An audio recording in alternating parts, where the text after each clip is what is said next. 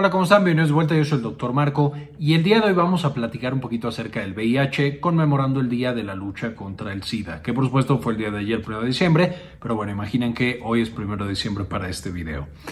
Eh, sabemos que el VIH se ha transformado completamente de cuando se detectó, en el sentido de que originalmente era una prácticamente sentencia de muerte para los pacientes que se infectaban. Sin embargo, en la actualidad, con el advenimiento de terapias que son de alta efectividad, ya muchos pacientes tienen una infección que está controlada y que convierte esta enfermedad en crónica. Pueden pasar muchos años con la enfermedad sin que avance hasta causar la muerte de este paciente.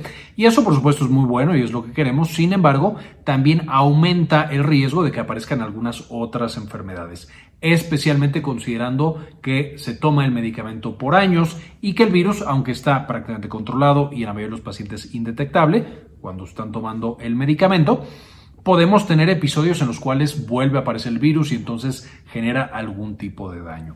Entonces, en este video vamos a platicar acerca de siete enfermedades acompañantes del VIH que tenemos que tener en mente cuando estamos revisando a estos pacientes eh, con VIH debido a que tienen una alta frecuencia en esta población y por lo tanto tenemos que buscarla o tenemos que estar preparados en caso de que aparezcan. Entonces, vamos a ver estos siete enfermedades acompañantes. La clásica de las enfermedades acompañantes son por supuesto otras infecciones. Y aquí seguramente lo que más han escuchado son las infecciones oportunistas, que por supuesto cuando baja el sistema inmunológico de los pacientes, porque sabemos el VIH es directamente tóxico para los linfocitos T que tienen estos pacientes. Los linfocitos T son esenciales para la inmunidad. Tenemos un video de linfocitos T que les dejo en la parte de arriba para que lo puedan consultar. Pero cuando bajan estos linfocitos T, los famosos CD4, tenemos que los pacientes son propensos a que infecciones que usualmente son muy leves, que el sistema inmune lo puede controlar fácilmente, se salgan de control. Y entonces podemos tener pacientes que tienen candidiasis, que usualmente es una infección leve, pero de manera muy severa. Podemos encontrar virus de tipo herpes, podemos encontrar citomegalovirus, un tipo herpes que casi no da en pacientes eh, que son relativamente sanos o con sistemas inmunes intactos, el complejo de Mycobacterium avium, entre otras infecciones de nuevo oportunistas. Sin embargo, además de las infecciones oportunistas, que más adelante eh, tendremos un video específico hablando de ellas, tenemos también infecciones acompañantes de otro tipo, que no necesariamente son oportunistas, sino que por el mecanismo de transmisión del VIH también pueden llegar a aparecer. Un ejemplo clásico en pacientes que usan drogas intravenosas y de pronto comparten jeringas. Además de infectarse de VIH, podemos tener que también tienen infecciones en el corazón eh, llamadas endocarditis, en la cual cuando se inyectan con una jeringa compartida que no está limpia, que no está estéril, se inyectan bacterias y estas quedan alojadas en las válvulas del corazón. Entonces tenemos este tipo de infecciones que pueden llegar a aparecer en pacientes con VIH, incluso antes de que estén eh, con inmunosupresión o con inmunocompromiso. Otras infecciones que pueden compartir el mecanismo de transmisión, por ejemplo a través de una transfusión, que nos infectemos de VIH y también de hepatitis B, que es contagiosa en este sentido, ya no tanto gracias a los bancos de sangre que son mucho más estrictos, pero se puede llegar a contagiar o a través de una relación en la cual no nos protegimos. Entonces, esta es la primera, las infecciones acompañantes. Una gran categoría son eh, infecciones oportunistas y otra gran categoría son infecciones que no son oportunistas necesariamente, pero que tienen un mecanismo de transmisión similar. De nuevo ahí tenemos también las infecciones de transmisión sexual que también se pueden contagiar en pares. Entonces, esta sería la primera gran enfermedad acompañante. Cánceres asociados al VIH. Esta también es relativamente conocida debido a que es frecuente cuando de nuevo tenemos una depresión del sistema inmunológico porque bajan nuestros linfocitos CD4. Por supuesto, estos linfocitos también cuidan que no vayan a aparecer células cancerígenas en mi cuerpo y van a controlar que éstas se propaguen. Cuando ya no tengo estas células del sistema inmune, algunos tipos de cáncer son más frecuentes, se pueden propagar de una manera más sencilla. Además, por la toxicidad directa que tiene el VIH sobre células del sistema inmunológico, también puede propiciar a que ciertas células del sistema inmunológico tengan una malignización. Y entonces tenemos de nuevo algunos tipos de cáncer en este sentido. Algunos de los más frecuentes, de los más conocidos, son por supuesto los que están asociados con el virus del papiloma humano, específicamente el cáncer eh, cervicouterino, que ya hemos revisado en un video pasado y les dejo el enlace en la parte de arriba. Eh, por supuesto, otros tipos de cáncer relacionados con el virus del papiloma humano, como son el cáncer anal o el cáncer de pene, incluso también en vías digestivas. No voy a explicar cuál es el mecanismo de eso. Y finalmente, una gran cantidad de linfomas se están o se asocian con la infección por VIH. Usualmente estos primeros dos, tanto las infecciones asociadas con VIH como el cáncer asociado con VIH, disminuyen mucho su frecuencia con el tratamiento adecuado a través de antirretrovirales. Sin embargo, muestran todavía una frecuencia incrementada comparada con la población general. De nuevo, debido a veces que no tomamos el medicamento de la manera correcta. En ocasiones el virus desarrolla resistencia contra los antirretrovirales y en lo que lo cambiamos y lo volvemos a controlar puede llegar a causar algunas de estas tipos de complicaciones. Neuropatía por VIH. Este es importante porque vamos a tener que algunos pacientes con VIH a través del tiempo desarrollan una neuropatía.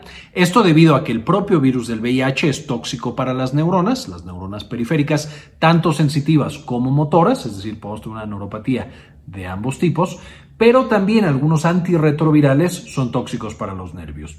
Entonces, aquí, para empezar, tenemos dos eh, enfermedades que están conviviendo juntas. Una causada por la infección. Esta, por supuesto, vamos a controlarla disminuyendo el nivel de copias virales que tenemos en la sangre y llegando a estar indetectables. Eso va a ser una gran ayuda para que nuestros nervios no progresen con la neuropatía. Del otro lado, cuando es asociada a un medicamento, vamos a tener, por supuesto, que quitar ese medicamento y cambiarlo por otro antirretroviral en caso de que la neuropatía sea importante. Como mencionaba, podemos tener tanto neuropatía sensitiva como neuropatía motora. Puede afectar un solo nervio en alguna parte del cuerpo llamada mononeuropatía, pero también puede afectar varios nervios al mismo tiempo, llamada entonces polineuropatía. Lo que van a tener los pacientes justamente son sensaciones extrañas como de adormecimiento, como que algo les camina, pueden llegar a sentir dolor que puede ser intenso, quemante, asociado a nada o asociado al tacto. Entonces vamos a tener muchas de estas características típicas de la neuropatía. Por otro lado, hablando de la neuropatía motora, son pacientes que cada vez pueden mover menos ese músculo, empiezan a tener debilidad y pueden llegar a tener que ese músculo ya no está funcionando y por supuesto afectar de manera importante la calidad de vida. Así como puede afectar de manera periférica los diferentes nervios, tanto la presencia del virus como algunos medicamentos antirretrovirales, también puede afectar pares craneales y entonces afectar nervios que directamente están relacionados con la cara.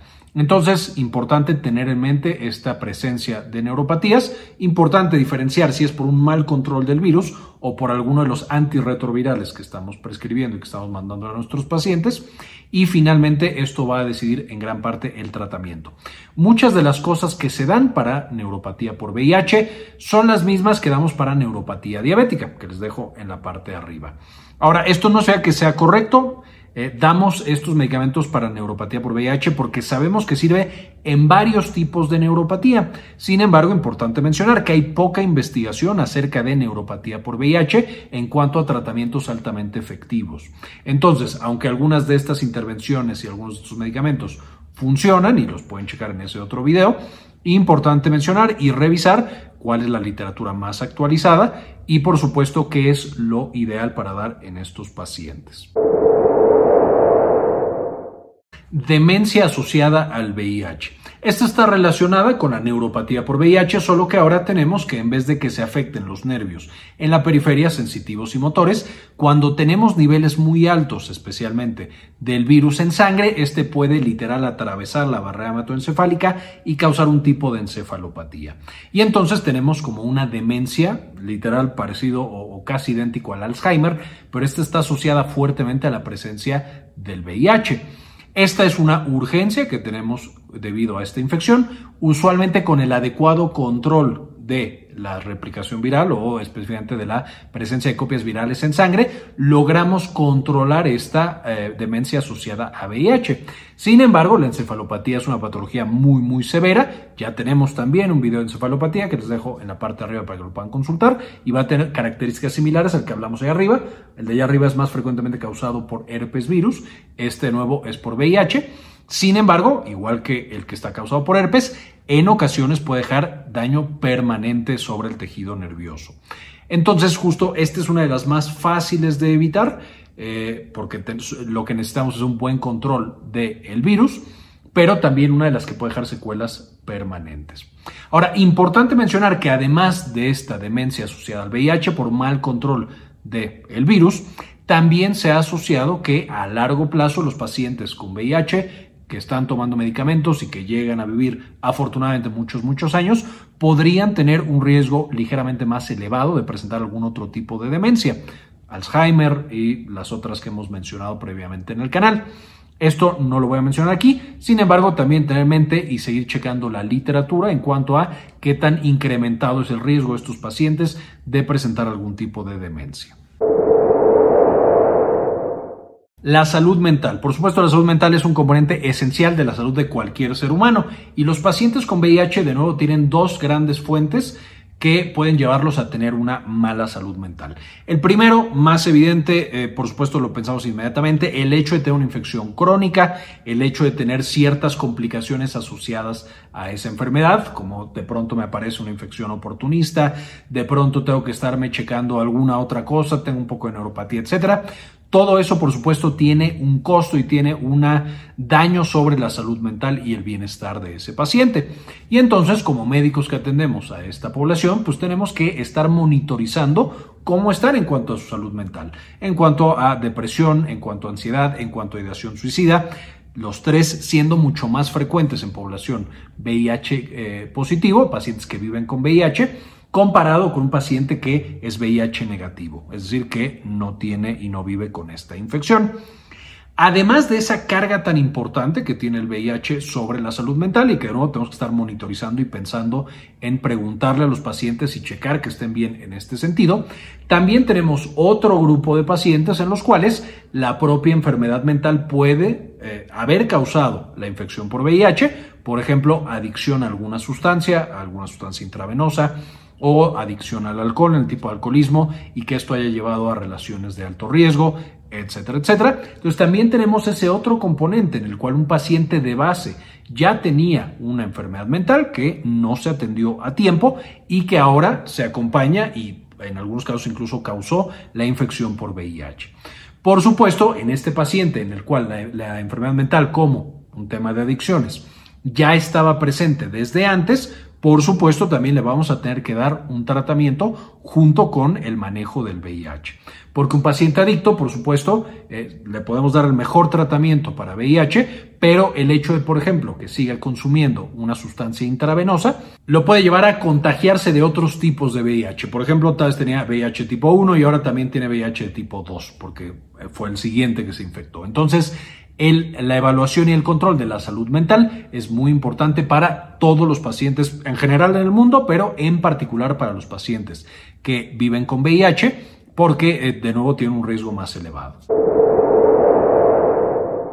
Enfermedad cardiovascular. Se ha visto que los pacientes que viven con VIH tienen un riesgo mucho más elevado de casi todos los desenlaces cardiovasculares.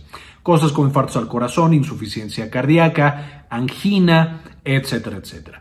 Esto debido, de nuevo, a un poco el efecto de los medicamentos, que algunos de ellos son proinflamatorios y si los estamos tomando a través de 30, 40 años, por supuesto pueden llevar a una consecuencia sobre el sistema cardiovascular. Además de esto, el propio virus puede llegar a causar una inflamación de bajo grado, especialmente cuando no estamos indetectables, cuando no hay cero copias en la sangre de nuestros pacientes, y eso, por supuesto, lleva también a cierto daño cardiovascular.